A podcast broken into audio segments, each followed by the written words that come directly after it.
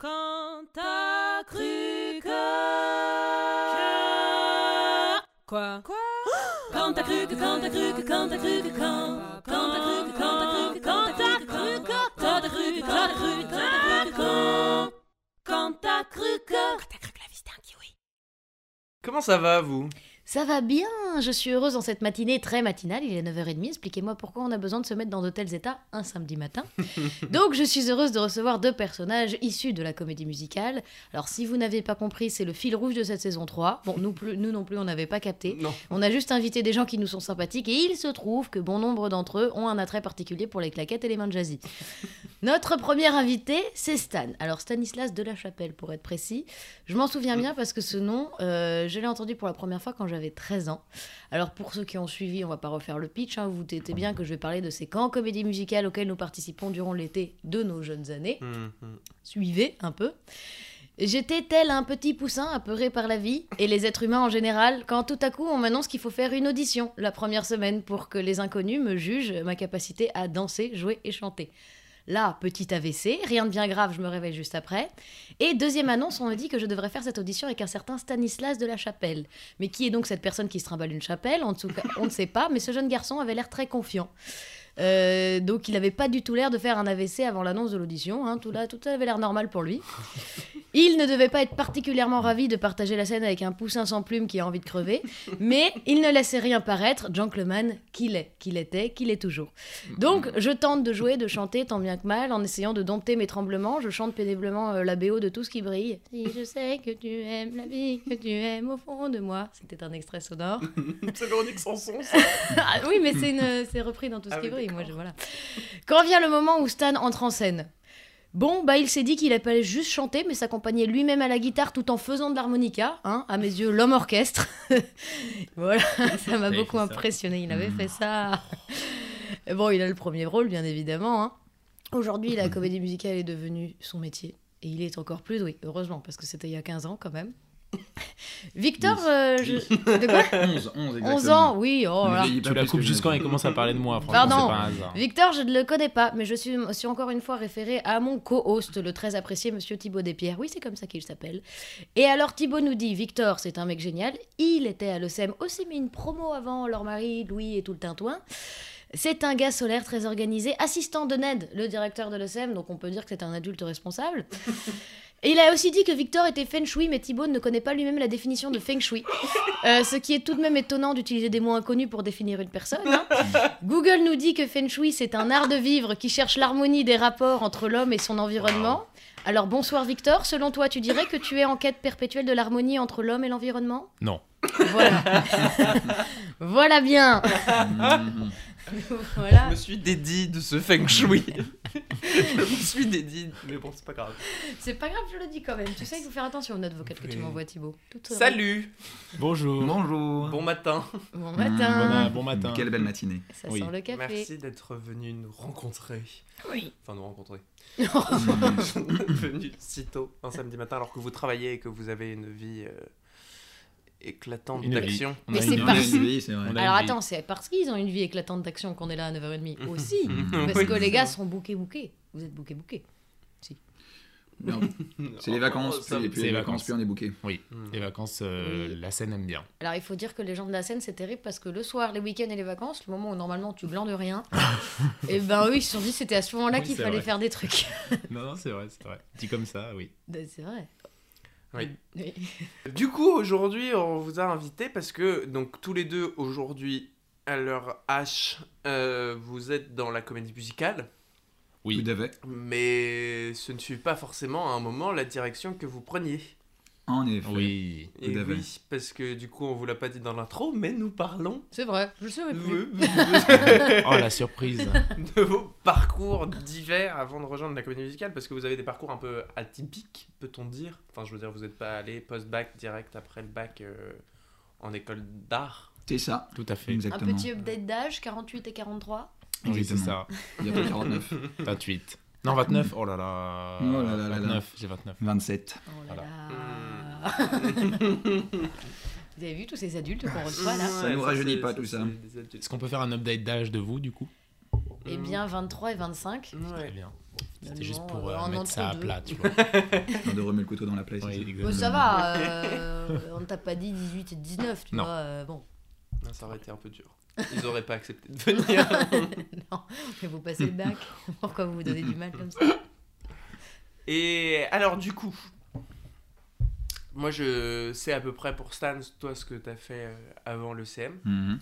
Mais Victor, pour le coup, je n'en ai aucune idée. Et ça m'intrigue beaucoup. Alors, de comment- savoir pourquoi je suis invité? Alors, tu, sais, tu, Hmm. sais- tu savais que j'avais. Mais parce que j'ai eu des infos un peu à droite à gauche Ah, de oui. recommandations comme quoi, comme quoi tu avais un parcours atypique.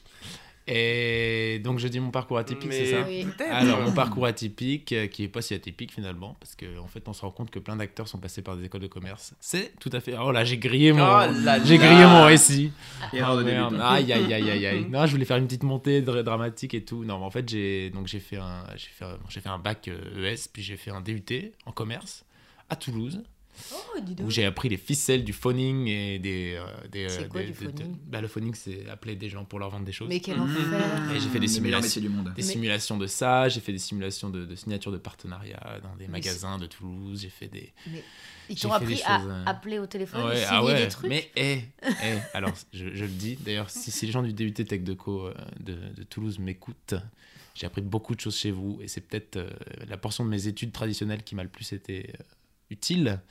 Euh, déjà pour euh, apprendre à parler en, en société, euh, apprendre à, à faire de la communication positive, voilà, toutes Ah. ces choses-là, euh, parce qu'il y avait des cours spécifiquement sur comment communiquer pour, pour créer un dialogue positif, etc. Et ça, ça m'a vachement C'est rare servi. ça en école de Eh commerce. bien oui, on a en beaucoup fait, avec c'est parce que c'est pas, là pour le coup, c'est pas une école de commerce, c'est vraiment un DUT, donc c'est un diplôme professionnalisant de deux ans qui, qui fait partie d'une fac.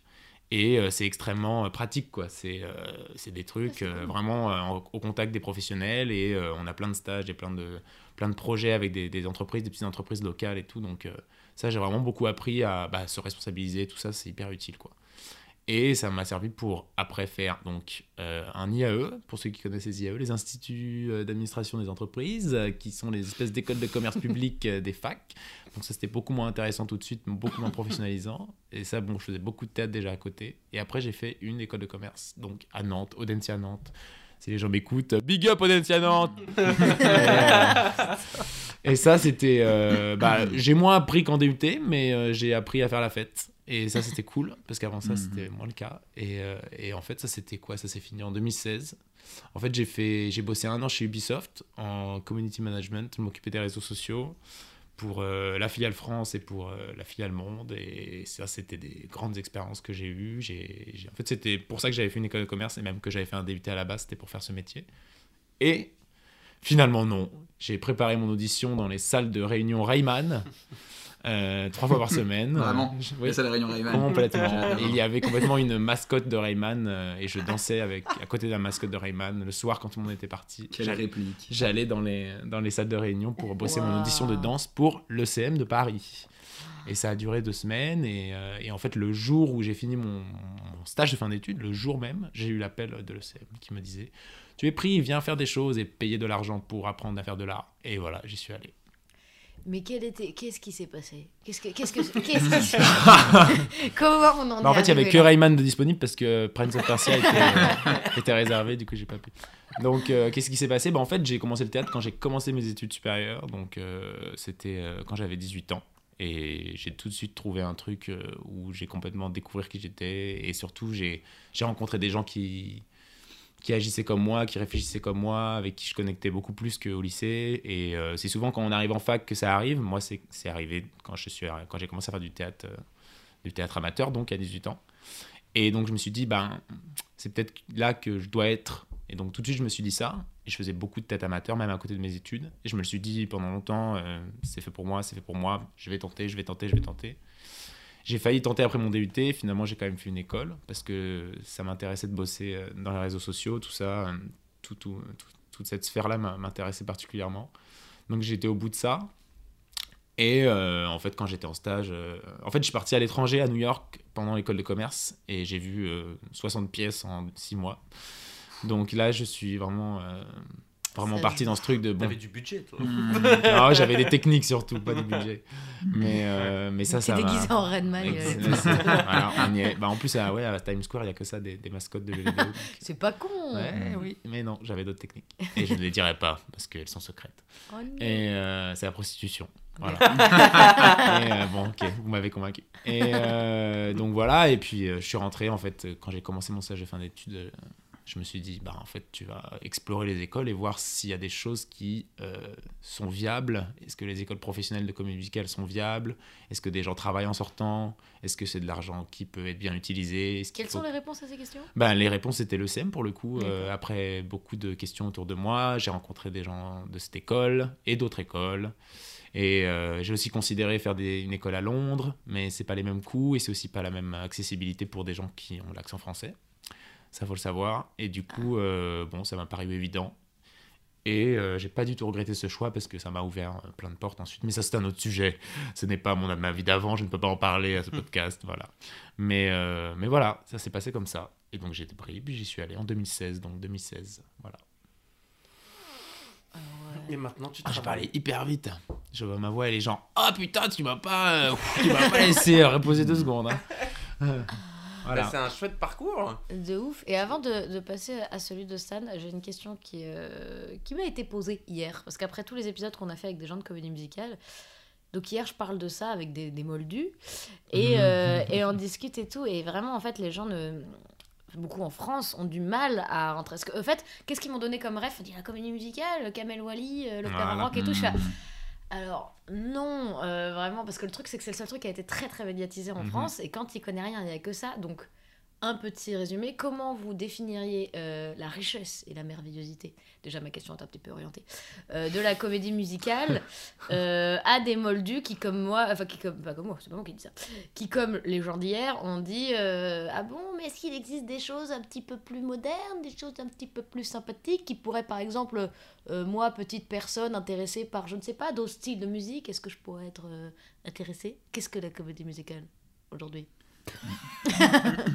Vous avez 3 heures. Un élément de réponse pour ça, moi, que je vois, c'est que chez beaucoup de gens, il y a le, le cliché qui demeure que la comédie musicale ne traite que de sujets frivoles et légers. Et cucu Et cucu, tout à fait. Et toujours avec des paillettes et des jazz squares et des kicklines. Mais non, il y a de la comédie musicale euh, historique. On peut parler de Hamilton qui a fait un bruit fou euh, depuis 2016 aux États-Unis. D'ailleurs, c'est tout de suite ce que j'ai dit quand le gars m'a dit Bah, moi, j'aimerais bien, je sais pas, on peut mettre un peu plus de hip-hop, des trucs comme ça. Je dis Alors, ça existe. Mhm. ça existe fortement. Ils pensent à tous, ces Américains. Mais oui. euh, En ça- fait, c'est surtout ça qu'il faut dire, les Américains, les gars. Parce que il y a plein de trucs, en fait, pour les Français, c'est pas parvenu. Pour vous, bah, vous imaginez, vous y pensez tout le temps. Toi, t'as fait 12 000 spectacles à New York, mais pour les autres, euh, non. on n'est pas atteint par cette culture du tout. Mais c'est pas notre culture. C'est pas fait. notre culture de base, ouais.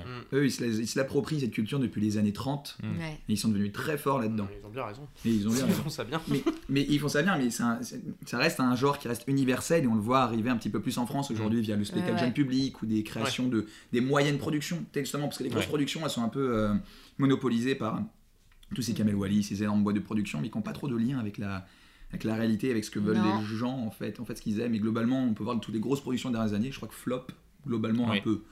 Mais surtout, euh, elles sont bien niquées l'image de la comédie musicale en France, Ah, c'est ça, ça. ça c'est une cata. que vraiment la violence du truc. Moi, je fais... là, on est tellement dans une espèce de bulle que maintenant, je me posais plus trop la question. Et là, quand ils m'ont dit ça, j'étais ah, ah oui, donc euh, vrai. Parce que pour moi, je me disais non, mais ça fait quelques années, les gens commencent un peu à voir qu'il y a autre chose. Ouais, mais au point même, on a, ils appellent ça, c'est devenu un style, c'est la comédie musicale à la française, non? C'est- C'est c'est terrible. Mais Moi, j'aurais dit, j'appellerais ça de la. On veut pas. Ouais. Trucs pas qui te passent à la radio, donc une espèce de truc très populaire, mais pas. euh, ouais, je dirais que c'est c'est le Christophe Maé du rap. Le truc- la violence. Christophe Maé du rap. Ouais. Mais, mais après, là où ça- il faudrait qu'on trouve le lien, c'est que ça peut être très populaire et de très bonne Mais il qualité faut, à la en fois. fait, oui, mais là, c'est. Là, je veux dire qu'en populaire, dans le sens où, en gros, ils vont plus se dire on veut faire du fric aussi, et on s'en fout, on veut que ça se vende, et le reste, on en a un petit peu rien à foutre, quoi. Hmm, Alors qu'on peut faire un truc populaire avec des gens qui sont passionnés, ça, ça existe aussi.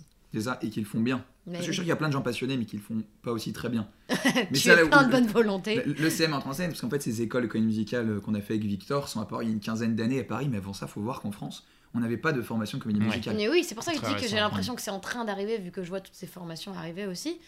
Mais euh, c'est pour ça que je pensais que les gens allaient commencer à connaître. Et en fait, non, ça va être que celui qui veut s'intéresser au fait d'aller dans la Mais après, c'est comme tout, c'est-à-dire que c'est il y a tellement un prisme en place avec la comédie musicale en France qui, qui amène des gros, des gros spectacles euh, connus, euh, Roméo et Juliette, Notre-Dame de Paris, dans des grandes salles.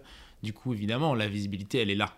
Mm. Après, voilà, il y a juste, pour moi, c'est un peu optimiste, mais il y a une bulle à éclater, quoi. C'est-à-dire qu'il y a, y a ces gros spectacles qui, qui prennent tout l'imaginaire global français euh, de la comédie musicale.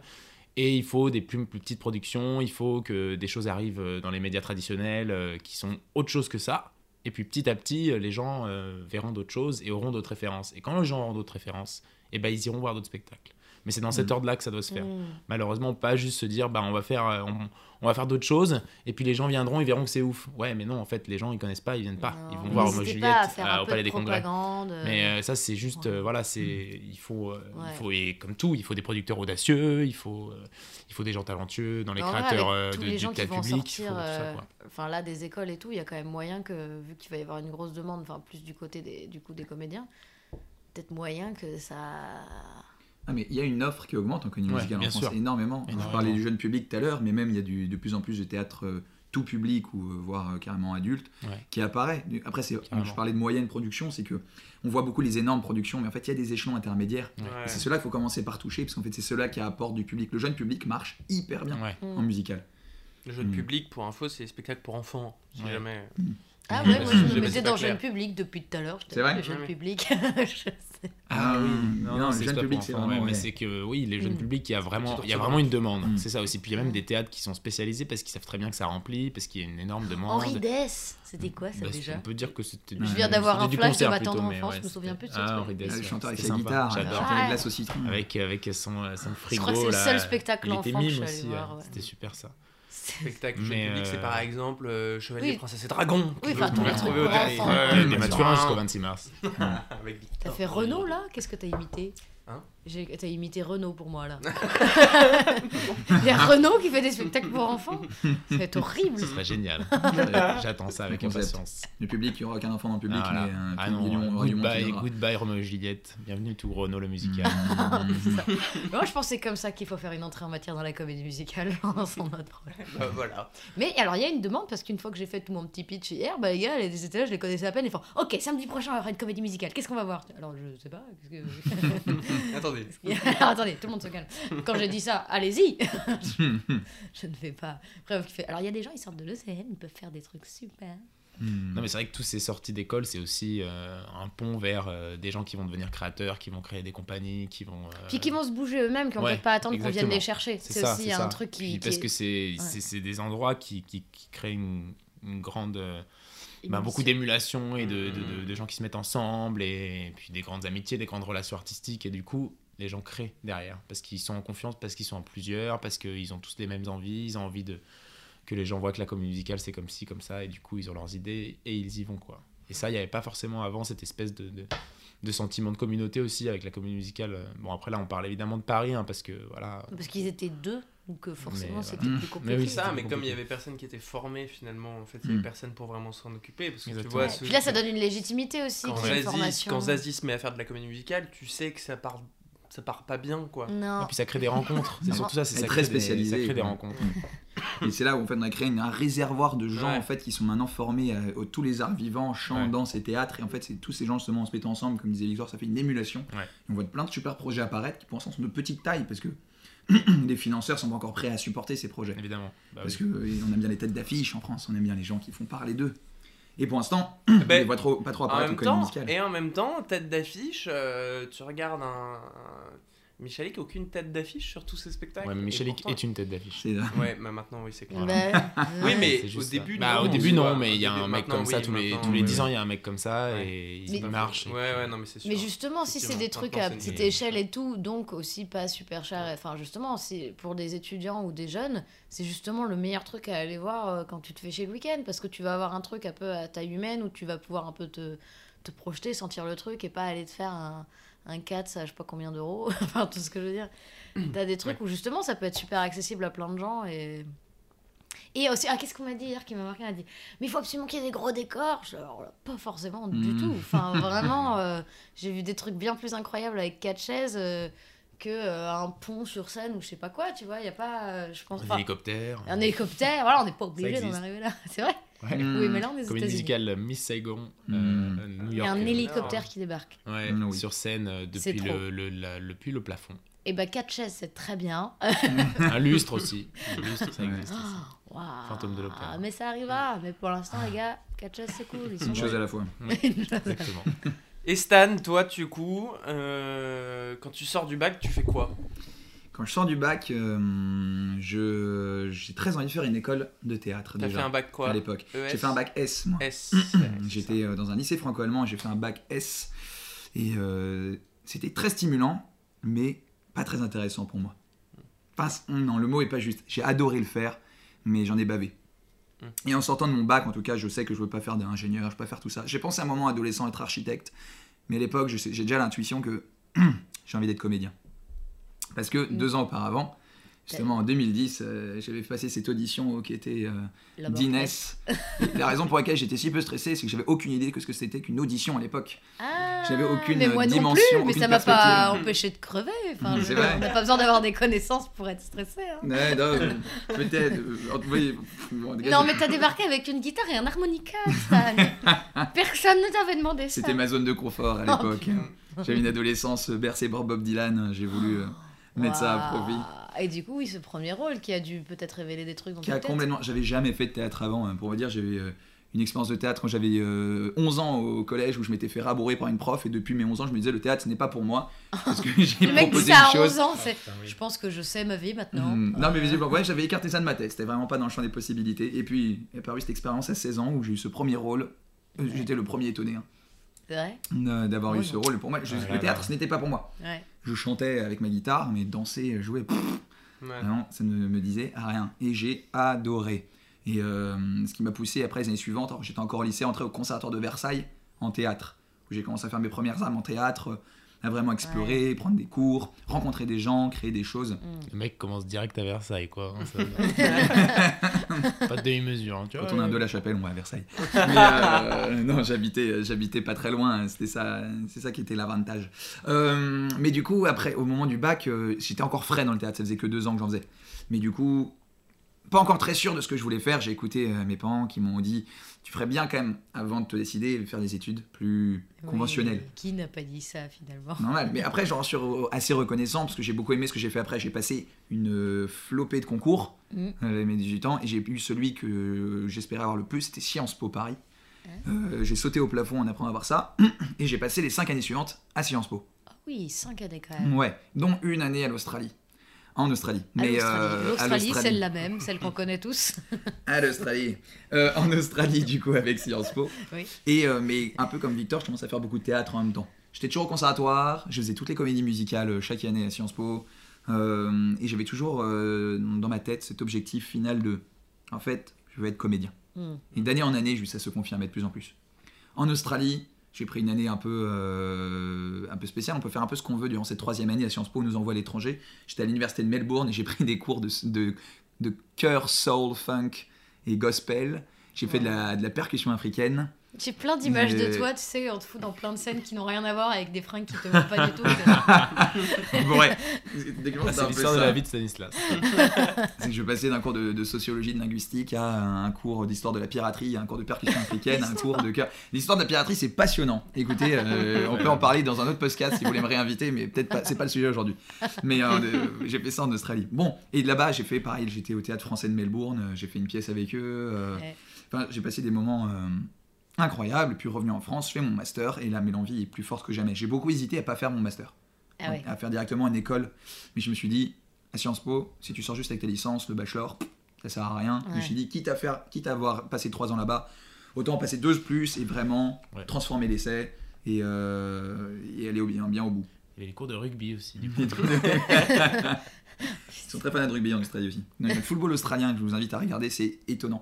Euh, extrêmement violent et euh, étonnant. Bon, très peu connu en Europe. Bref, je vais, euh, je, je- je vais enchaîner mes deux années de master le marteaux plus dans les possible. Non mais à la limite, c'est un peu étonnant. Ils ont le, les Canadiens ont le hockey, nous eux ils ont le football australien. Enfin bon. Nous, on Je a le patin à glace. Non, pas du tout. Mes, mes deux années de master et euh, je fais pas d'année de césure, je vais terminer le plus vite possible. Je fais un master d'administration culturelle, euh, donc toujours à Sciences Po. je fais un stage euh, au Molière, Mais du coup, Ah, euh, avec bille en tête, ouais. Je me souviens. Je me suis dit, quitte à faire un stage, pareil, autant le mettre à profit dans le milieu qui m'intéresse.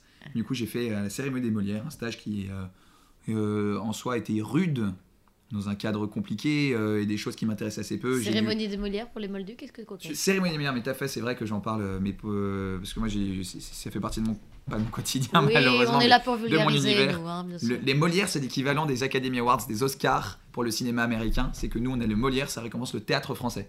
C'est comme pour le- les Césars, pour le, le cinéma français. On a les Molières pour le théâtre français. Et du coup, j'étais dans l'équipe administrative qui euh, cadre l'association dans laquelle prend place cette, euh, cette cérémonie. Les Tu t'es remis qui- un prix à toi-même ou pas? Comment? Tu t'es remis un prix à toi-même J'aurais bien aimé.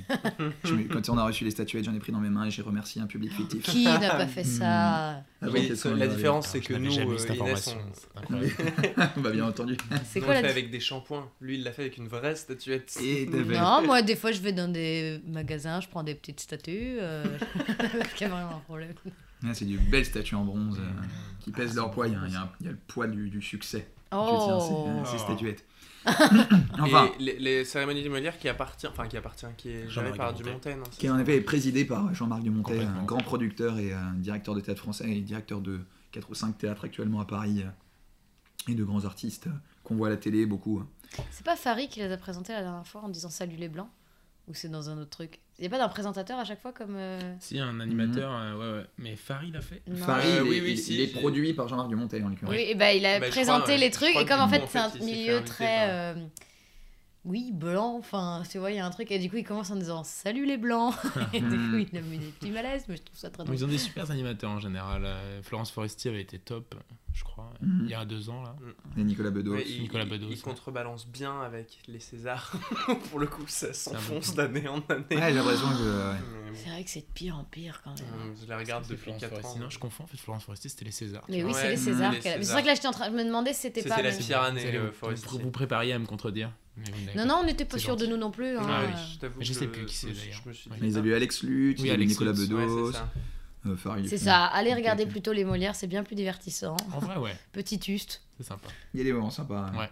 Enfin, J'ai passé six mois, et tout à l'heure Victor parlait qu'il y a eu des cours pour apprendre à parler au téléphone, j'ai passé six mois à Molière à, à répondre au téléphone. Ah, qui, pour moi, assez formateur, mais qui est Ah là une véritable terreur pour moi. Ouais. J'adresse, on est une génération d'anxieux du Ah, mais téléphone. de ouf Mais le Et, nombre euh, de gens qui me disent Ah, mais moi aussi, c'est un truc de dingue. Tu sais qu'il y a un mec, alors ça, petite euh, anecdote actu, euh, il y a un gars qui s'était paumé en forêt.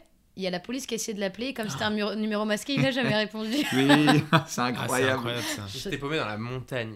Non, mais Faut c'est du c'est génie. Mais je crois, je pourrais faire la même chose. Hmm. J'en suis à ce stade-là. Alors, après, c'était Et ma c'est- grand-mère, c'est j'étais pas sûre. un je doute. crois. hein. C'est Bah. plus de 100 appels euh, qu'il a refusé parce qu'il connaissait pas Ah le bon. Bah oui, mais il se dit non, mais SFR est quand même très très motivé, tu vois. Moi, je, je- moi, je pense que c'est ça souvent. Je crois qu'on va faire un vrai anxieux du téléphone euh, dans ce cas-là. Ah Ça, ouais. ça incroyable. Tellement représentatif de notre génération, Oh. je pense qu'il doit avoir à peu près nos âges. euh. Je connais pas ce numéro. Je ne répondrai pas. Le mec est Moi, en train de mourir de soif là. En même temps, ce serait trop drôle que ce soit vraiment SFR et que tu dises Oui, bonjour, je prendrai votre abonnement. Par contre, je suis perdu dans la montagne, donc si vraiment vous pouvez contacter quelqu'un, mais je suis au Bangladesh, pas faites quelque chose, je ne sais pas. Pour assurer nos auditeurs, il me semble que cette personne a été retrouvée.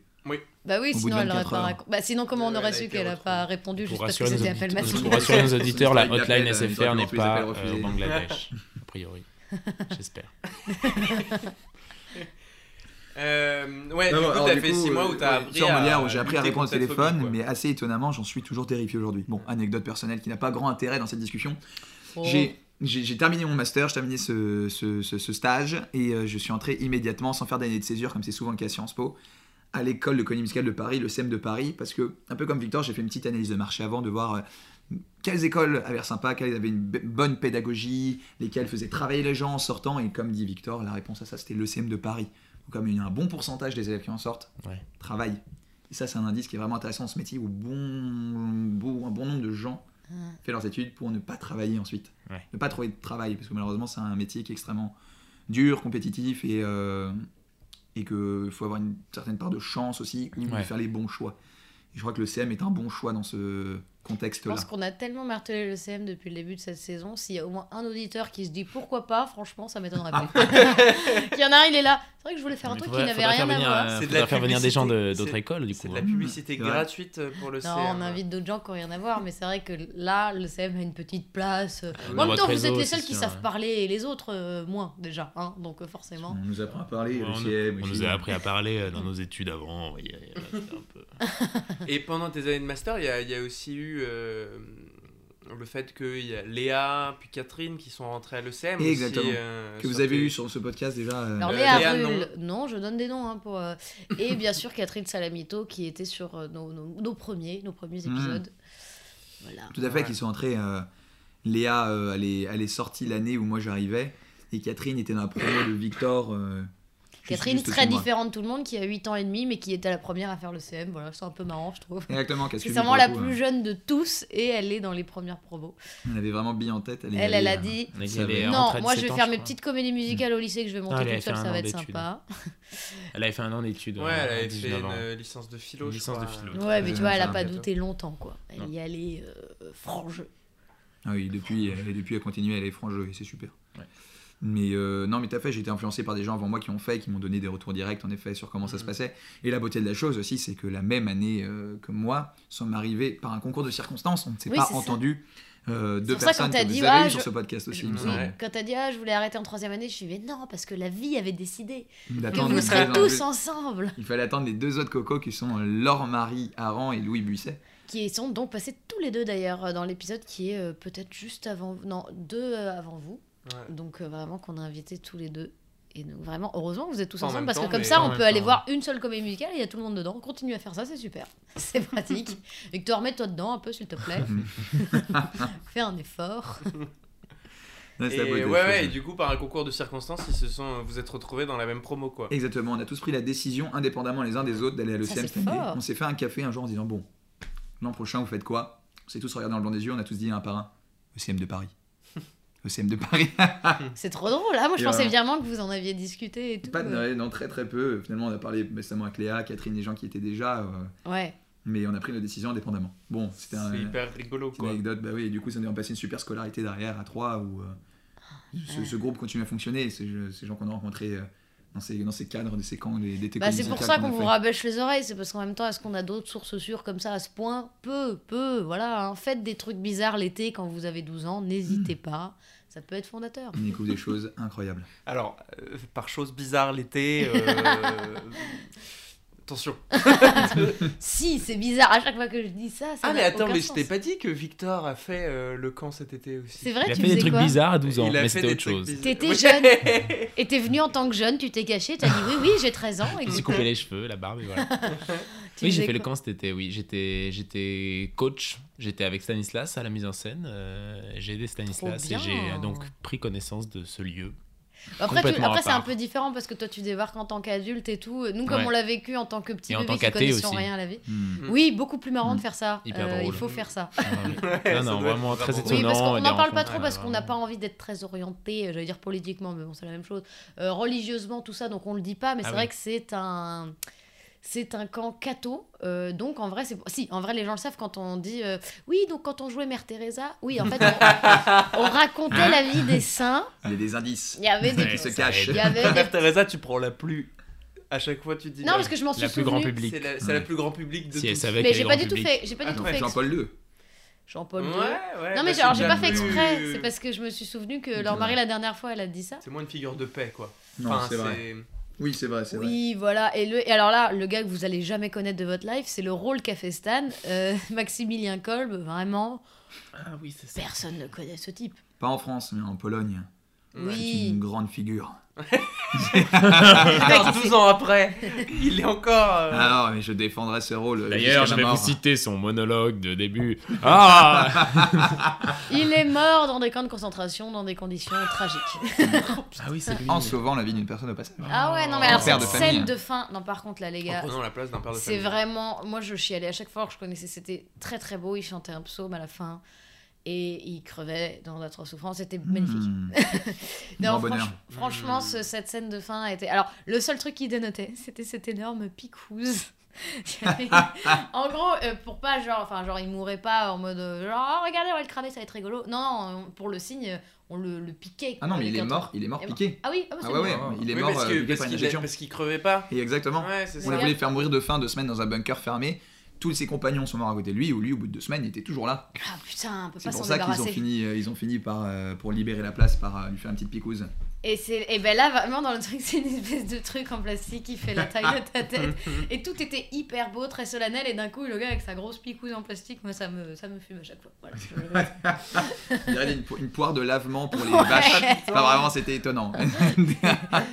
J'avais oublié ce détail, je te remercie de me le Ah, rappeler, bah, j'ai j'ai écoute, pris un grand plaisir. Moi, je crois que c'est le, bah, le camp où j'ai le plus de souvenirs, parce que c'est plus t'es jeune et tu vis un truc qui te marque, plus c'est des trucs qui te restent très très gravés. Après, Ouais. les trucs se mélangent un peu, mais les premiers souvenirs et tout, moi, c'est le camp où j'ai vraiment tous mes souvenirs, ils sont hyper. Genre, je me souviens de toute Hmm. la comédie musicale, de tous les trucs, que j'étais derrière et tout, je faisais, ouais, c'est bon, c'est super. Il y a de l'aspect inédit de la chose. euh, Ah ouais. Les premières expériences de, de spectacle souvent. Même quand t'es ado, tout est beaucoup plus fort aussi, et tes Mm. souvenirs sont plus forts. Genre là, ça se mélange un peu, alors que. Enfin, quand t'es ado, tu sais, genre Mm. une soirée, c'est incroyable, tu vas connaître tous les détails, là, tu sais même plus ce qui s'est passé. Enfin, vraiment, genre, c'est. Il y a la force des premières fois, moi. ouais, la- les premières fois, c'est incroyable. C'est un peu triste quand tu te dis, bon, on va vivre d'autres premières fois, mais genre, celle-là, c'était. Ah, c'était beau, les gars. L'enfance Ah, et l'adolescence, ce ne sont que des premières fois, c'est ça qui est beau. C'est beau. Et euh, ouais, ouais, c'est vrai. Reviens par ici. J'a- J'arrive. Euh, ouais, ouais, c'est vrai. euh, c'est vrai. Qu'est-ce que je voulais dire? Je voulais dire, oui, nos, pa- nos parents ne savaient pas vraiment euh, ce qu'ils faisaient en nous envoyant Non. dans pas du tout. Ils disaient, on va les envoyer dans un camp d'été euh, catholique, bah, c'est bien, ils vont être cadrés. Ouais, tu parles. Et bah, ça les a tous rendus saltimbanques. Bah, voilà. L'idée a de une merde, grosse quoi. partie. Vraiment. Il y a une grosse partie. Ceux qui sont restés on deviennent saltimbanques. Et voilà, vous croyez qu'on allait En tout être cas, on. C'est vraiment, ils sont bien- travailler avec de l'artistique. On va les mettre dans un petit camp catholique, ça va bien les ranger. Tu parles. Après, ils ont découvert le satanisme et le diable. Enfin, vraiment, les gars, on les a perdus très vite. Et hein. ils ont aimé. Oui, oui, Ils c'est ont ça. aimé. Ils y ont pris goût, quoi. Et ils y ont pris goût. L'économie musicale, ça va être un sacré virus. Mais oui, Euh, on, on voit ça beaucoup, ça nous, ça nous prend un jour. ça ne part jamais. Ah, c'est bien, il n'y a Euh, pas l'image, euh, c'est cool. Le podcast, j'adore. Heureusement, oui. C'est pour ça qu'on fait ça. hein. C'est bien de ne pas avoir l'image. Ça... Mm. Question, du coup, euh, toi, t'as as un peu rapidement dit, euh, Stan, euh, mais euh, l'influence de vos parents dans ces choix-là euh, Mm. de carrière, disons, enfin d'études surtout, euh, ça a eu une place importante ou pas hein, Ou, ou- ou est-ce que vous en seriez arrivé au même raisonnement sans- Bah, pour le coup, euh, c'est pas c'est pas hyper intéressant parce que finalement mes parents m'ont euh, enfin ont été m'ont vachement soutenu quoi. Enfin après il y a eu quelque Oh, chose qui s'est passé euh, comme Stan aussi, c'est que quand j'ai fini euh, mon bac plus 2, j'avais dans l'idée de, de me lancer et puis mes parents ont quand même mais ont ouvert le dialogue quoi. Il y avait quelque chose comme ça euh, qui s'est qui s'est mis en place quand même de bon alors euh, est-ce que tu es sûr? Parce que voilà euh, les débouchés etc etc bon. Et du coup on s'est quand même dit on voilà je finis mon école et j'avais envie en plus parce que j'avais quand même ce truc où je me disais mais peut-être que euh, il y a des choses qui me plaisent autant et qui sont plus sûres et donc euh, je vais aller au bout et je vais Oui, c'est ça dans ton discours, c'est qu'on sent quand même que t'as kiffé tes études. Ouais. On n'est pas sur un fru... enfin, Non. tu sais, alors, frustration, euh, genre c'était horrible. Puis après, non, je me pas suis du tout. Je me Non. sentais vachement à ma place aussi Ouais. dans ces boîtes, euh, bon, notamment parce que ma seule expérience vraiment, mon- ma seule expérience professionnelle, c'est ma seule, euh, voilà, c'est Ubisoft. Donc c'était un lieu où je sentais beaucoup de gens qui, qui étaient en connivence avec. Ce que je voulais être professionnellement et qui avait un gros esprit créatif aussi. Et il y avait beaucoup de fluidité dans les rapports humains. Voilà, il y avait rien de, très euh, stratifié ou hiérarchique euh, comme d'autres boîtes. Et donc ça, je me suis vraiment dit, ben en fait, euh, je peux rester là pendant 10 ans, ça se trouve, parce que j'aime bien.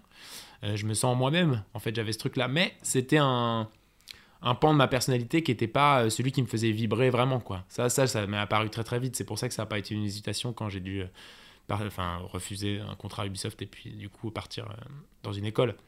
C'est que je me suis dit, mais en fait, bon, si tu ne le fais pas, tu vas le regretter. Parce que euh, tu sens physiologiquement que ça fait quelque chose d'autre que juste ton travail là, euh, dans cette boîte. Donc en fait, c'est juste physique, on s'en rend compte tout de suite. Mm. Et euh, il y a, du coup, la réflexion est beaucoup plus facile. Parce que s'il y a hésitation, c'est que bah, peut-être c'est pas le bon moment, ou c'est pas exactement la bonne sphère où, où il faut aller. quoi. Mais là, c'était juste physique. physique, c'est vraiment tu le ressentais en toi qu'il Ouais. y avait un truc. Bah, c'était juste.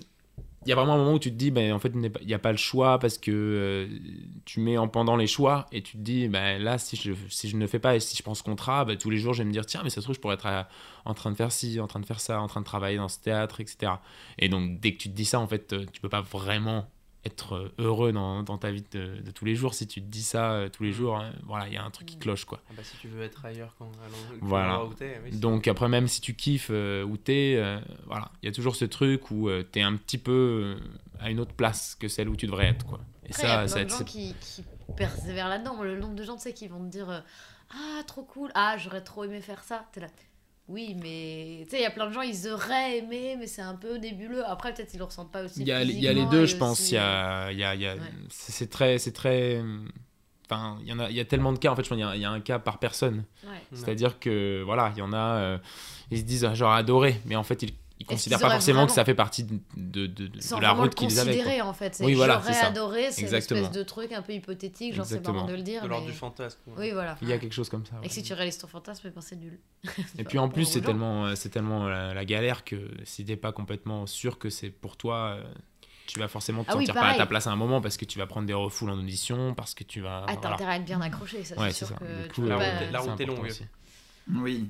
Et c'est vrai que c'est Ouais. un milieu où tu peux, t'es obligé d'être à 100%. Moi, la vision que j'en ai en tout cas, c'est que tu- c'est un milieu qui est sans concession. Ouais, c'est ça. On peut pas faire une. Tu peux pas débarquer au travail le matin et dormir à moitié sur ton Bah, ordi. surtout, quoi. tu peux pas. En fait, c'est une. après, ça dépend des gens, mais moi, je crois que Stanislas et moi, on est pareil, c'est que on, on ne se permet pas de relâche du tout. Jamais. Ah, bah c'est pour ça À qu'il y aucun a la voix moment qui de le- casse aussi. Là, je suis un Oui. petit peu prise, les gars. Ouais. Deux, trois oui, petites Stanislas phrases a de un peu la voix éraillée, mais c'est parce que Stanislas joue tous les jours en ce moment. Donc, Bah euh, voilà, mais faut peut-être peut-être c'est ton corps qui te dit prends des petits, des petits Il y temps a, il y a pour un toi. signal de mon corps, ça c'est. Prends des petits temps pour toi, du petit Mais là, miel, il boit regarde, de la tisane réglisse, menthe, pour information.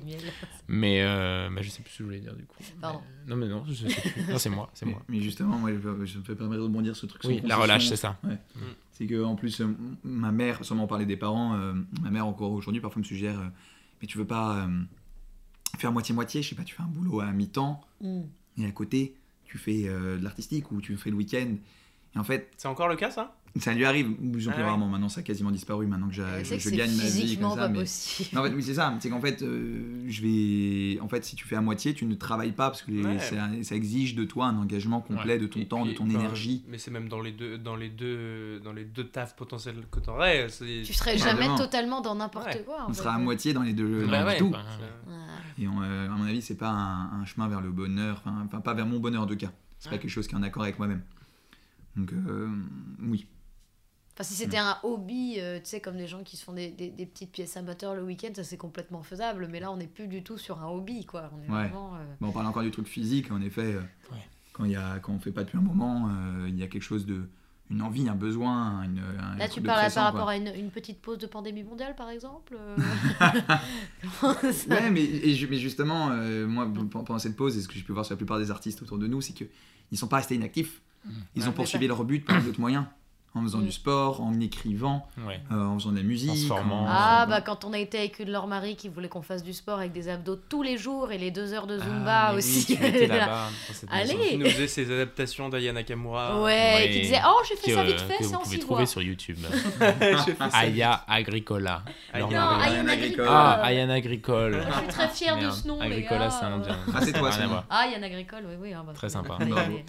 Mais euh, c'est vrai que ça, ça nous a servi quand même pendant le confinement. C'est que euh, après, quand trop tu bien. fais ces métiers-là, t'es es obligé de, de te dire. euh, Bah, mais en fait, si tu te reposes deux discipline. secondes sur quelque chose qui est en place, ben Ouais. deux mois plus tard, il y aura, il y aura peut-être moins de choses en place. Bah, c'est vraiment, bah, en fait, C'est vraiment le même quoi. principe que, que du sport, quoi. Si Mm. t'arrêtes deux Oui, mois, c'est ça, euh, t'es tout flasque et t'as des courbatures de ouf et y a rien qui marche, quoi. Ouais. Enfin, c'est vraiment. euh, J'aime bien cette Mm. image.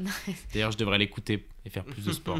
je le note là, comme ça, quand j'écouterai le podcast, je me dirai merde, c'est vrai. Il y a plein, plein de gens ont pris des engagements dans ce podcast Marie a pris un engagement la semaine dernière. Oui, parce qu'il y a Ah un oui. truc de tu le dis et les gens ils pourront euh, Ouais. l'extraire et te l'envoyer et Ouais, te dire le ah, mixer, ah, ah. euh, faire un mix, un petit mix et Mhm. tout avec parce des que c'est c'est pas gravé Ouais. dans la roche telle la chanson des années 2000 mais c'est euh, exprimé dans le micro c'est beaucoup Voilà. un tube bien moins C'est je que- pense bien gravé moins dans le cloud. Gravé dans le cloud. Très sympa. Euh, voilà, donc Victor vient de prendre l'engagement de faire plus de sport.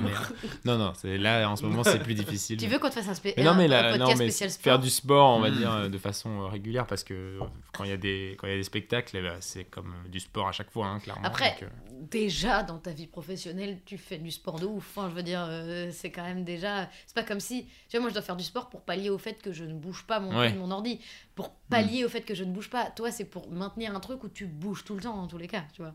Donc, on va pas dire que t'es inactif, quand même. non, c'est cool, ça, ça aide, ça donne Mais ça peut t'aider à tenir mieux, vie. euh, enfin, à, à- à ouais. mieux gérer, et avoir ton corps plus dynamique. Complètement. Parce qu'on parle quand même, c'est pour ça, moi, qui m'a aussi un petit peu énervé. Je reviens sur la soirée d'hier soir. Enfin, pas énervé, mais tout de suite, on va me dire le truc cucu, machin, mais c'est quand même des gars qui vont faire trois trucs euh, radicalement différents. Enfin, radicalement. En général, il y a des gens qui vont faire que du théâtre, que de la danse ou que chanter. Là, on Mhm. parle de gens qui mélangent les trois, qui est une prouesse de ouf. Et ça m'énerve quand les gens sont très. euh, vont pas reconnaître la prouesse du truc. Après, peut-être qu'ils s'imaginent que danser, c'est juste faire comme ça, et chanter, c'est dire deux, trois petits mots, et tu vois, ils se disent pas que c'est vraiment les trois disciplines, euh, enfin, vraiment développées, quoi. Donc c'est vrai que ça. euh, Mais après, si, quand je leur disais, c'est- c'est vrai que quand même, les trois d'un coup. euh, déjà, je fais, t'as déjà essayé de chanter en montant des escaliers? Bah voilà, bah, c'est très compliqué. c'est pas facile. D'ailleurs, c'est ce qu'on fait. Nous chantons en montant des escaliers. Mm. Voilà, c'est- Bah venez En monter mes ouais. six étages euh, de chambre de bonne, je pense que là, si déjà t'arrives à tenir la note jusqu'en haut, t'es un warrior de ouf. super défi, ça. Il va y avoir plein de gens. Ça, le c'est proprio qui va me Ça, dire, ça, c'est gravé dans le Qu'est-ce qui micro. se passe là depuis quelques temps? Je dis, oh, c'est un exercice physique, vous inquiétez pas. C'est super pour le cardio. hein. Ah bah oui, bah c'est pour ça que j'ai bien cet appart, hein, ça me tient le... Moi ça me sert à rien, mais ça m'aide quand même, tu vois, à survivre. Phase- Monter les escaliers, ça fait des, des cuisses et un cul d'enfer. hein. Ah, mais du coup c'est vrai que c'est le seul truc en sport, le seul truc où je galère pas, c'est les squats, du coup. à force Voilà. Bah oui. Des cuisses et un cul d'enfer. Venez monter mes escaliers C'est une recommandation de la part de Stanislas de la Chapelle. voilà. Je vous invite tous. Non, par contre, ils sont vraiment horribles. Enfin, genre, t'as beau te dire, ah, c'est super cool. Je me disais, je vais faire mes courses au jour le jour pour m'obliger à monter et descendre ces escaliers, tu vois. C'est à chaque fois l'enfer. Ça fait un an que je suis là-bas. À chaque fois, c'est l'enfer. C'est, c'est... Je sens que je suis un peu. Je m'habitue un peu mieux, mais non. Faut toujours faire une petite pause au troisième pour pas faire un AVC. Enfin, c'est. On le conseille pas à tout le monde. Hein. Je peux pas inviter n'importe qui d'ailleurs. Faut vraiment que. les- tu vois trop les personnalités des gens. Il y a une meuf un jour, elle arrive. Elle fait Tu veux un verre d'eau t'asseoir Elle fait Pas du tout, j'aime bien. Je fais Ok, on voit tout de suite euh, le personne. Et les autres, tu dois les asseoir pendant 25 Et minutes. voilà, moi, Et ils peuvent te parler. La cigarette. malheureusement.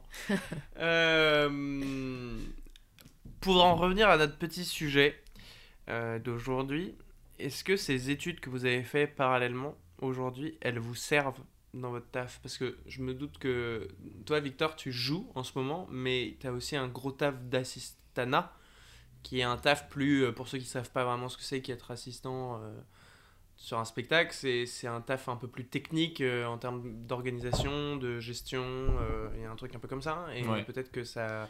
Ouais, ouais, carrément. Ouais. Non, mais bien sûr, même, en fait, euh, ça, évidemment, euh, tout le côté, euh, du coup, assistant à la mise en scène, il y a un truc où il faut savoir pallier à, à un peu tout, quoi. Il faut savoir un peu tout, se dépatouiller avec toutes les problématiques. Donc, ça peut être faire un dossier de presse, du coup, il faut toucher en graphisme. Ça peut être faire du montage vidéo parce qu'il faut faire un teaser pour le spectacle. Ça peut être, voilà, faire un planning, faire un cahier des charges, faire une fiche technique, faire un, un compte de résultats ou un budget. Faire un devis, enfin voilà, toutes ces choses-là. Et en fait, euh, c'est pas forcément avoir les compétences, mais c'est en tout cas avoir le, le truc de se dire, ok, les- euh, pour, pour, pour faire ça, il va falloir que j'aille chercher ici, ici, ici, pour le faire correctement. Et puis je vais faire des allers-retours avec telle personne que je connais, qui sait mieux faire, etc. Il faut une capacité organisationnelle Voilà. et logistique Ouais. de malade. Enfin, C'est ça, il faut, il faut, il faut- et puis il faut, voilà, il faut comme, en fait, le truc avec le, le truc d'être assistant, enfin ça dépend des, des assistants, mais enfin des projets en tout cas, mais c'est qu'il faut être la charge mentale, c'est-à-dire que toute la charge mentale organisationnelle, de bon fonctionnement du projet, c'est euh, à la charge de l'assistant. gueule. Donc, euh, donc ce côté-là, en fait, c'est des choses que, que tu acquiers quand tu quand as fait des études, c'est très présent parce qu'il faut savoir pallier tout.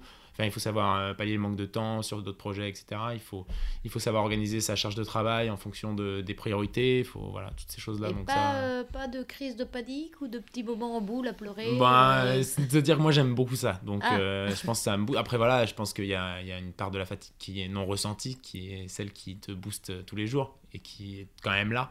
Mais, mais ça, c'est toujours été des choses que j'aime bien. Donc donc euh, donc c'est cool. Et après, en fait, on parle de, de, donc de cet aspect organisationnel et de, de gestion, mais il y a aussi même sur scène, en fait, c'est des études qui m'ont beaucoup servi à, prendre de l'assurance euh, devant un groupe euh, et à savoir poser ma voix, à savoir parler pour que les personnes 20 rangs derrière soi, ben, elles écoutent et elles sont là. Euh, et puis voilà, c'est aussi, aussi tout l'aspect euh, se vendre, voilà, faire un CV où tu as envie d'appeler la personne, faire savoir être impactant en deux phrases euh, et pas en 14 parce que la personne qui lit ton mail pour ta candidature, elle, elle va pas aller jusque-là. Et aussi quand tu fais des dossiers de presse ou quand tu fais des quand essaies de convaincre des producteurs ou quoi, en fait, c'est trouver la porte qui fait qu'ils vont être intéressés. Ça va être trouver la bonne phrase, le, bon, le bon mot, euh, voilà, pour, pour réussir à euh, en fait, se mettre dans son esprit et lui donner ce qu'il a envie lui. Et toutes ces choses-là, c'est des choses qu'on apprend beaucoup euh, quand, en école de commerce ou même en études commerciales en général. Donc ça sert tout le temps. Et là, même si le produit, quand tu es comédien, c'est plutôt toi, Mm. ben du coup, c'est pas pareil. Mais en fait, c'est les mêmes mécanismes quand même. Parce que c'est se placer euh, là où se tient euh, le mec qui fait passer l'audition ou le mec qui lit ton dossier. Et c'est euh, qu'est-ce qu'il a envie de voir, qu'est-ce qu'il va. quelle est l'information à laquelle il va vouloir l'accès. Et quand tu es face à lui dans une audition, c'est qu'est-ce que qu'est-ce qui va faire qu'il va vouloir bosser avec toi, qu'est-ce qui va le rassurer, qu'est-ce qui va le faire vibrer, qu'est-ce qui va se dire genre ok j'ai pas le choix, c'est forcément lui. Enfin toutes ces choses là en fait c'est tu n'y penses pas forcément quand tu, quand tu, quand tu prépares ton audition, mais euh, c'est quand même là, quand tu quand es face à lui, tu, tu, voilà, as ce truc-là. Et ça, tu l'as quand tu, quand tu passes plein d'entretiens d'embauche, quand tu passes des entretiens d'école de commerce, quand tu, quand, tu, voilà, quand tu fais des simulations d'entretien, ou quand tu fais des, poses dans des projets en école de commerce et tout, tu vois des professionnels comme ça tout le temps. Et eux, pour, pour eux, t'es pas la priorité. Et c'est jamais le cas. Donc, euh, il faut, voilà ça apprend ça et ça se transporte vachement dans le, le contexte d'une vie de, de comédien et de, de théâtre quoi. Waouh, qu'est-ce que t'es adulte. Et j'ai 29 ans il y a 3 jours. Voilà, c'est c'est cramé. Ouais, euh, ouais, ouais, ok. Et euh, Stan, du coup, toi, tes études, pareil, à Sciences Po. euh, Bah, un peu de la même ça- manière. Ouais.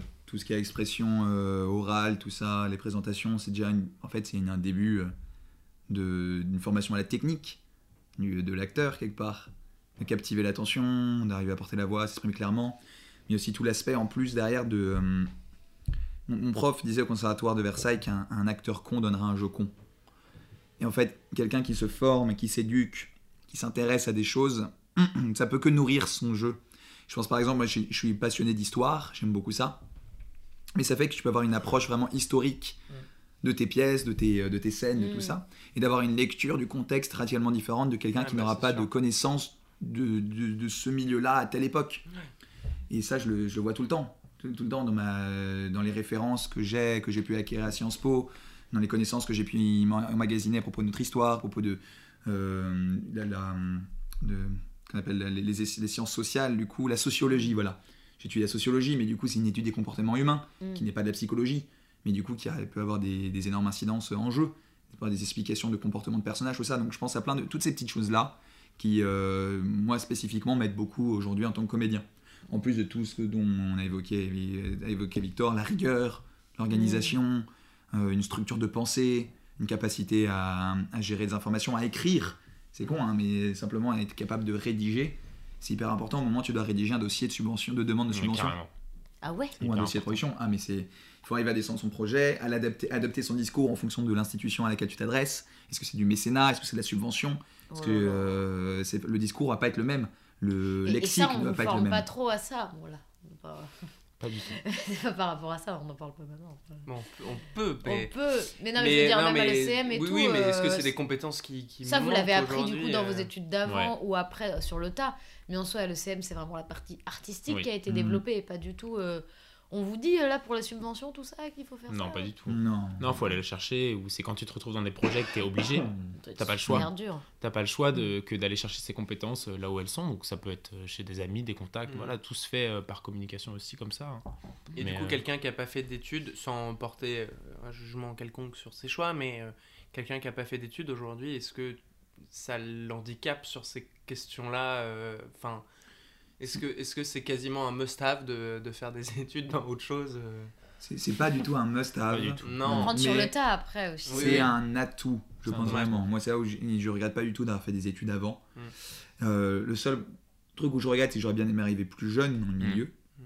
mais avec le bagage avec lequel j'arrive, l'expérience, tout ça, c'est quelque chose que je, qui est un gros atout aujourd'hui pour ma résistance, le- pour ma, mes capacités de décision, et qui justement permettent d'être plus éclectique dans mes, euh, dans mes actions, dans, dans mon, développement de, mo- mon développement professionnel. Mm. C'est du coup, je ne, peux, je ne suis pas obligé de m'en cantonner qu'à du jeu ou de l'écriture. Ouais. Je peux du coup aller chercher du coup du côté de la de produire mes propres projets, Mm. de les diffuser. Oui, ce qu'on disait, c'est-à-dire pas attendre que tu viennes, qu'on vienne Ouais. te chercher, mais que tu puisses te bouger tout seul. Mais qu'est-ce que tu entendais Pourquoi tu, voudrais, tu voulais arriver plus jeune? Euh, pour avoir plus de temps pour, Mm. euh, pour développer les choses. Il s'avère qu'on est marqué par notre âge quand même dans ce, dans ce métier. On a un emploi. On est, euh, on est quelque chose, on a une énergie. Et euh, en soi, dans l'absolu, un comédien peut tout jouer. Moi, j'y crois très fort.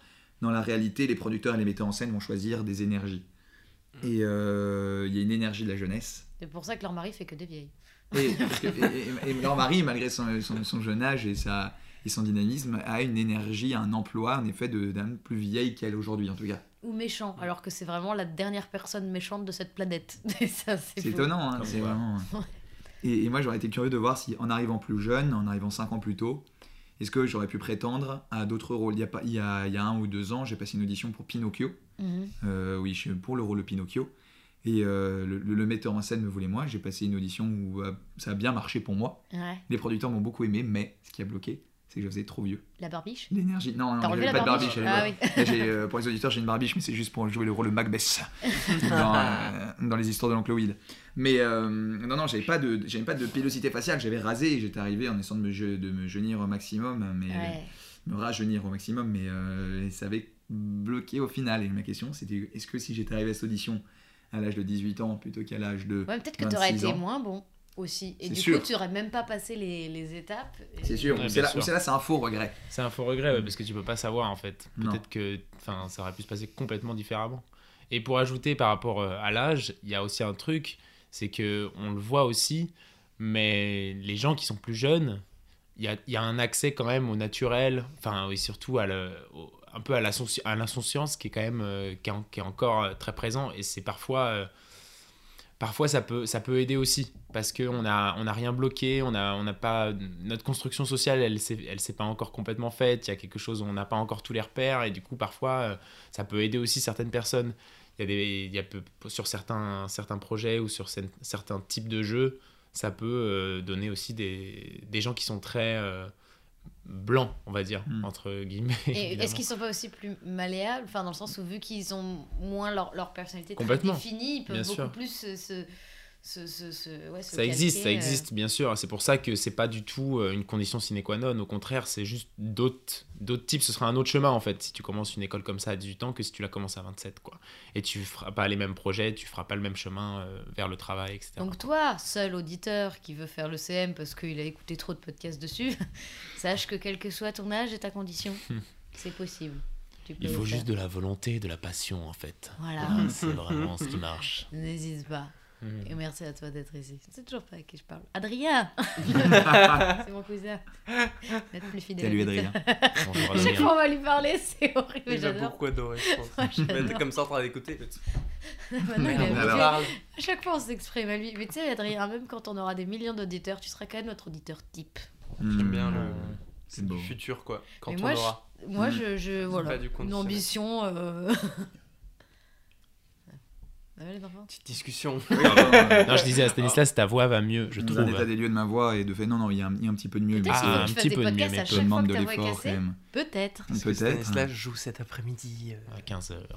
on Voilà.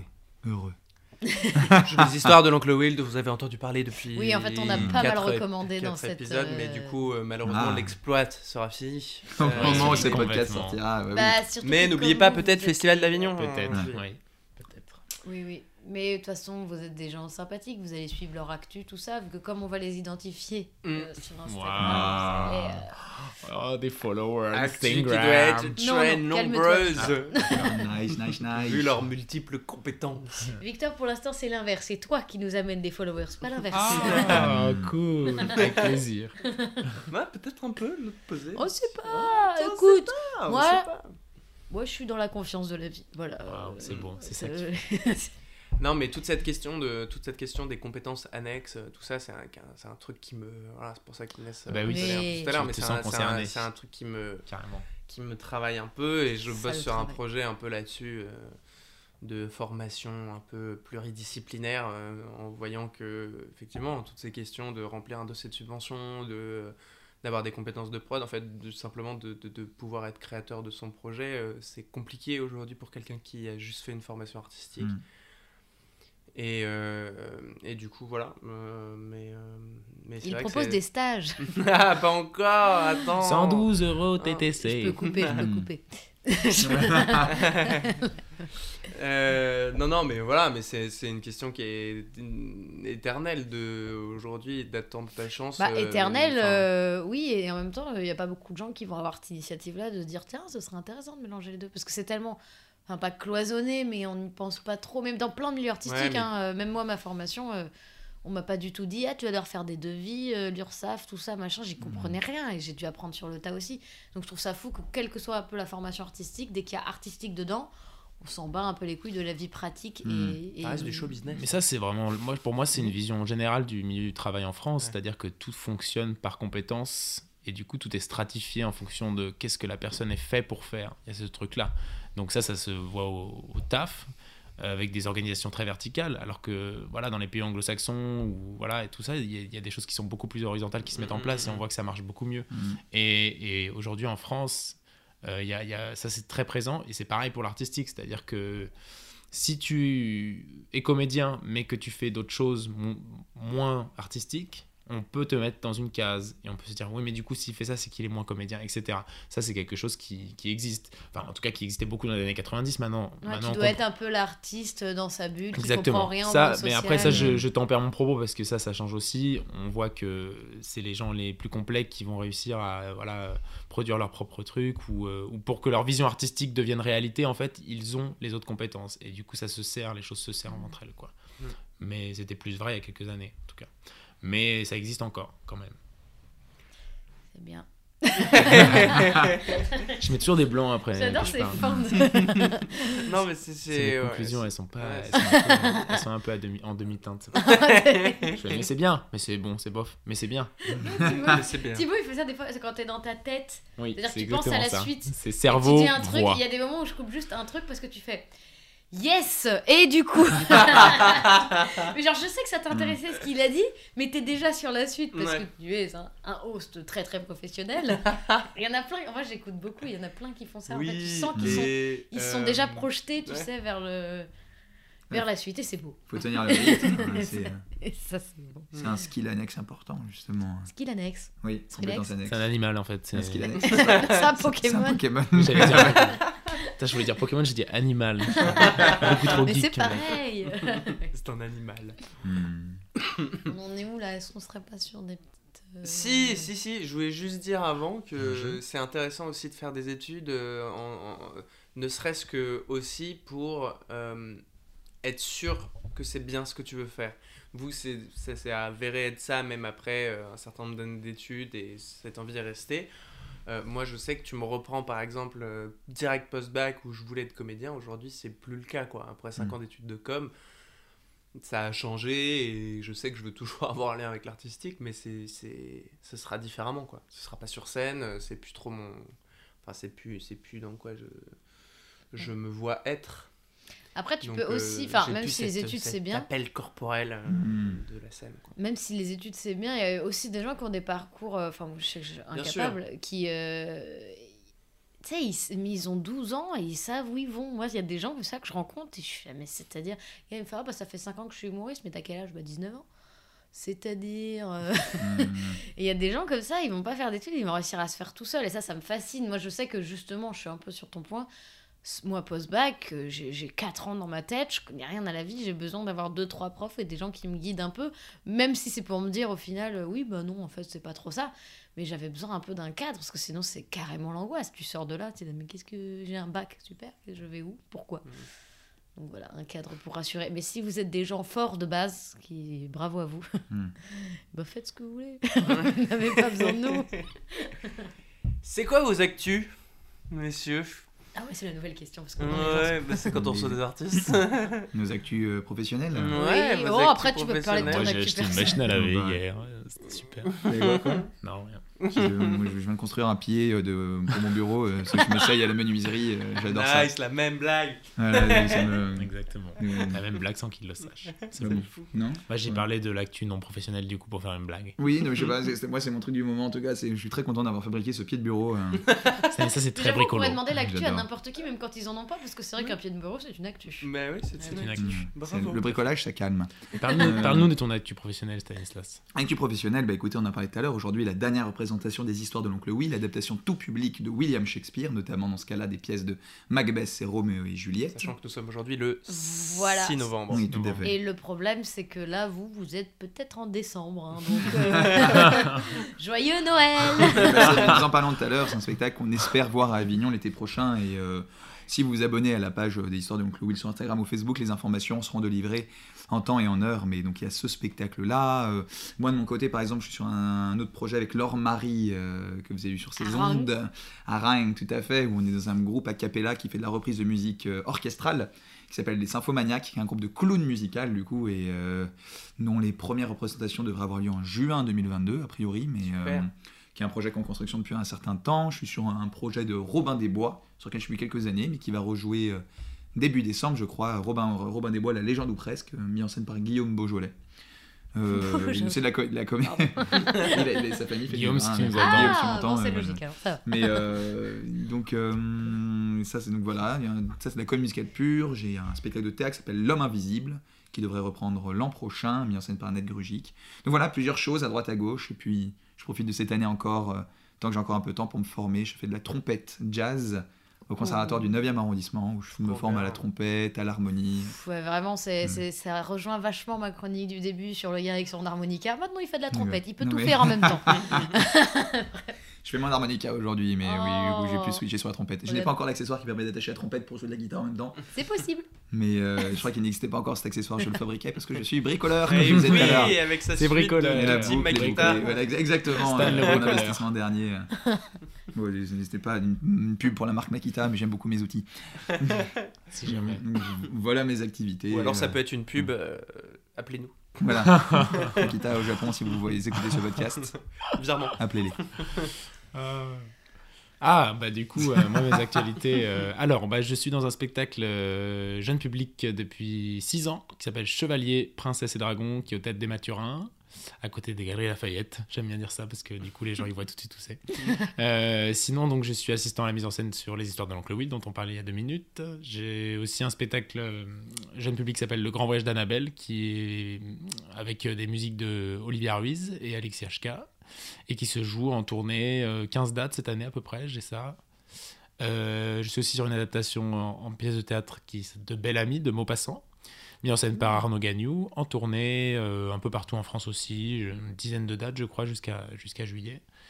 Euh, je joue aussi dans Le Tartuffe, qui est euh, une pièce en pièce de théâtre à huit comédiens.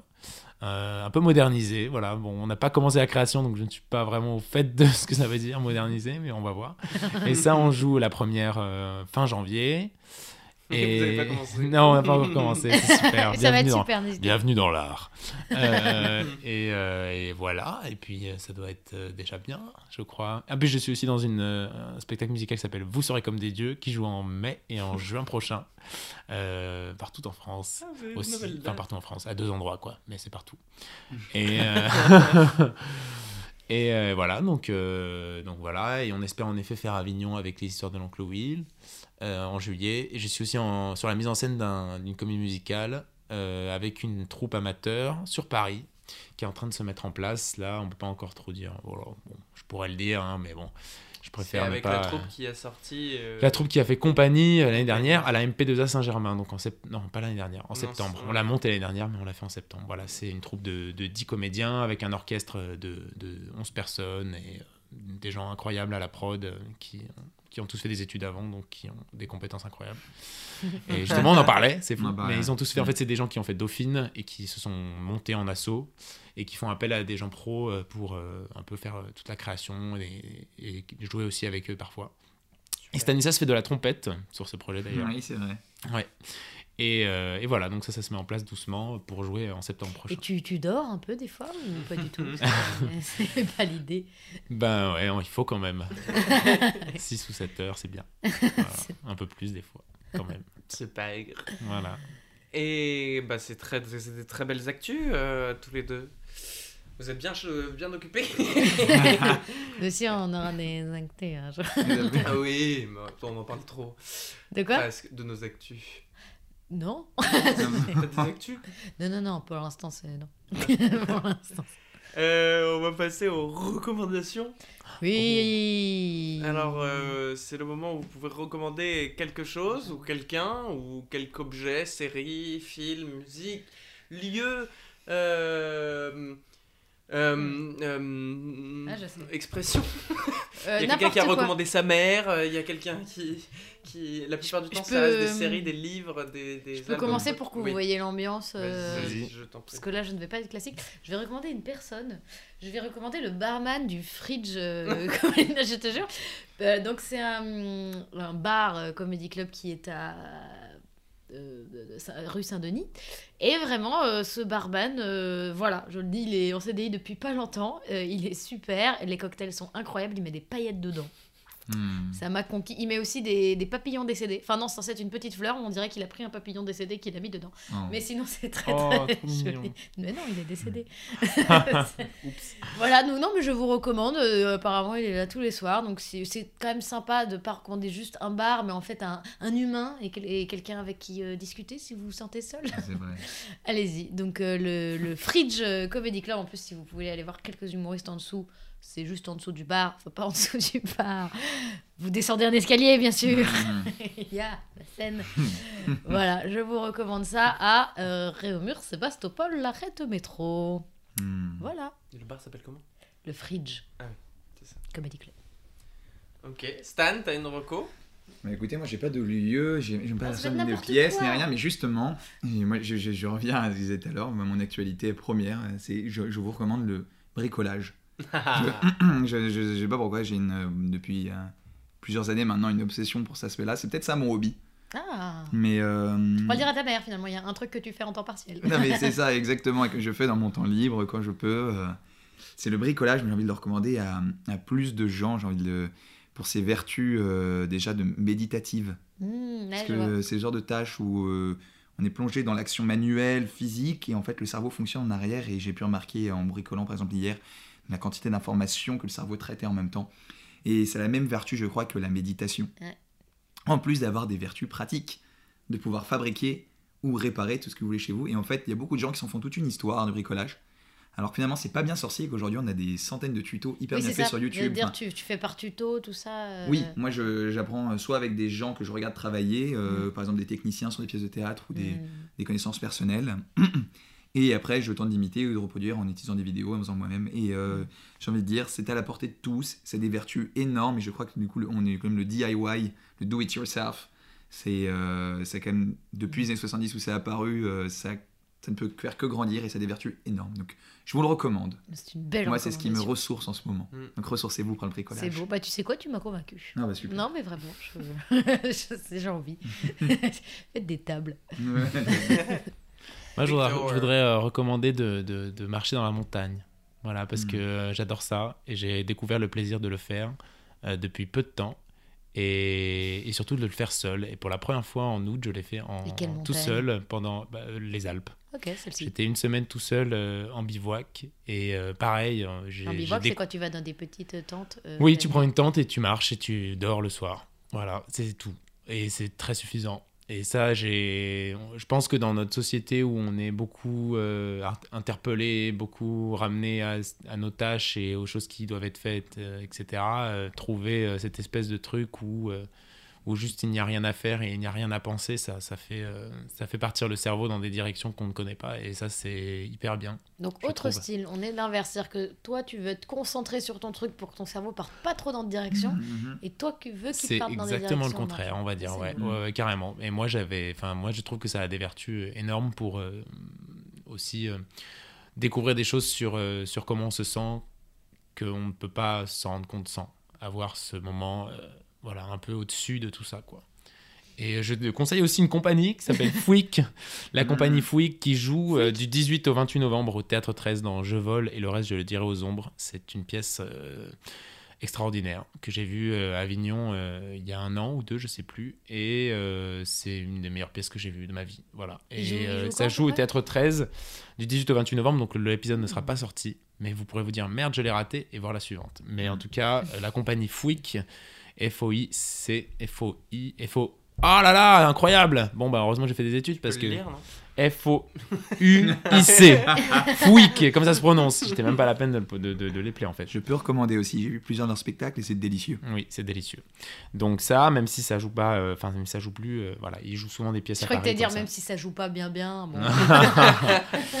mais, euh, mais voilà, je, je les adore et ils font beaucoup de pièces. Et euh, voilà. Et à Avignon, ils sont souvent là-bas aussi. Donc si vous y rendez, euh, c'est la première chose à Ça voir. s'appelle comment? Ça s'appelle Je vole et le reste, je le dirai aux ombres. C'est leur, euh, leur, leur meilleur spectacle, je trouve. Mais ils en ont 4, 5, 6 autres. Et ils en jouent toujours à Avignon. Trop Voilà. bien. Voilà. Et bah c'est super, c'est des belles recommandations. Moi je vais recommander. euh. Je vais vous recommander de regarder Le euh, du tennis. tennis. Ah, j'étais Ouais. Alors c'est un sport qui est euh, Avec l'uni- raquettes. dans l'univers collectif assez chiant à regarder pour euh, une grande partie des gens. Euh, mais hier, je viens de passer une journée entière à regarder des matchs de tennis, euh, un tournoi, et c'était incroyable. Et j'aime beaucoup ce sport, comme vous pouvez vous en douter, au point où je sais à peu près tous les classements et combien de points ils ont. voilà. Mais en entrée en matière, si vous voulez, il y a un tournoi, c'est celui-là spécifiquement que je vais recommander, qui a été créé par un mec qui s'appelle Patrick Moratoglou, euh, duquel je lis un bouquin en ce moment qui s'appelle Le Coach, euh, qui est l'entraîneur de Serena Williams et qui est un mec français. Euh, et euh, qui est super, euh, qui a fait des études avant de devenir coach, qui voulait euh, faire vraiment monter une académie de coaching euh, à- en étant juste à la gestion, et puis il a fini par devenir le meilleur coach euh, du monde. Hmm. Et, euh, et ce mec-là euh, s'est dit, en voyant que beaucoup, beaucoup, beaucoup de jeunes se, se désintéressaient des matchs de tennis et du format du match de tennis qui peut être vu comme très très long, surtout des matchs comme à Roland Garros où c'est en 5-7 gagnant. Euh, donc c'est un peu long. Et il a créé un tournoi qui s'appelle l'UTS, Ultimate Tennis Show, Showdown, je crois. Euh, qui est incroyable. C'est euh, hyper gaming comme univers. C'est, vous pouvez regarder en streaming euh, les matchs qui sont incroyables. Vraiment, c'est hyper drôle. Ils ont, les joueurs ont des cartes de pouvoir pendant le- leur match et des Non, matchs limités non. en termes de minutes et pas en Ah. termes de, Donc de tu points. mélanges ta reco de la dernière fois sur le jeu de rôle et le tennis. Exactement, parce que là c'est plus sur du jeu vidéo, hein, l'univers, mais c'est hyper intéressant et en plus ils ont le droit d'être coachés, ils ont le droit de libérer toutes leurs émotions, donc ils ont le droit de casser des raquettes, ils sont pas pénalisés pour ça. Euh, et vraiment c'est hyper sympa à regarder pour... euh, et un match dure une heure je crois. Donc au moins tu es limité dans le temps, alors une heure c'est long, hein, on reconnaît, mais... euh, mais voilà, enfin, c'est hyper intéressant à regarder euh, et c'est peut-être plus accessible pour débuter le tennis. Voilà, Hmm. ce mec est génial, euh, Patrick Moratoglou, c'est un mec que je je- j'adule. Euh, c'est mon nouveau euh, c'est mon nouveau génie que je, que je suis. Attention quand Thibaut a des génies, je veux le rencontrer, Patrick, si tu m'écoutes. on va t'identifier. Ouais, vraiment. Ouais, la dernière fois qu'on a identifié quelqu'un juste vrai, en prononçant ça. son nom, il a, c'était le premier à liker. C'était. Alexis Michalik. C'est vrai Ouais. Mais non. On a juste sorti comme ça et j'ai sorti à peu près la même phrase en plus. Ouais. je dis euh, Alexis, si tu m'écoutes. Oui, il a pas écouté, je pense, mais il a liké, c'est Ouais, déjà il a gentil. super. On Ah ouais, c'était rigolo. Donc Patrick. Voilà. Euh, merci d'être venus, euh, les mecs. C'était super. Merci beaucoup. Avec plaisir. Merci Merci pour partager l'invitation. vos- Partagez vos expériences, tout ça. Et puis on vous souhaite euh, plein de bonnes choses. Tout le bonheur du monde et que quelqu'un vous tende la main. Un Parfaite épisode de comédie musicale. Toi Épisode en musique, visiblement. Oui, Ouais. vous aimez beaucoup, j'arrêterai, c'est promis. Et puis à la semaine prochaine pour Oui. un- autre chose. je Autre chose, c'est qui C'est. Oh, c'est- Mais non, on a dit. ah bah tu Je mettrai un petit bruit d'oiseau. Ouais. On a dit, on le dit pas. Ouais. Michel Générique. Quand t'as cru que... Quoi Quoi Quand t'as cru que, quand t'as cru que, quand t'as cru que, quand Quand t'as cru t'as cru Quand t'as cru que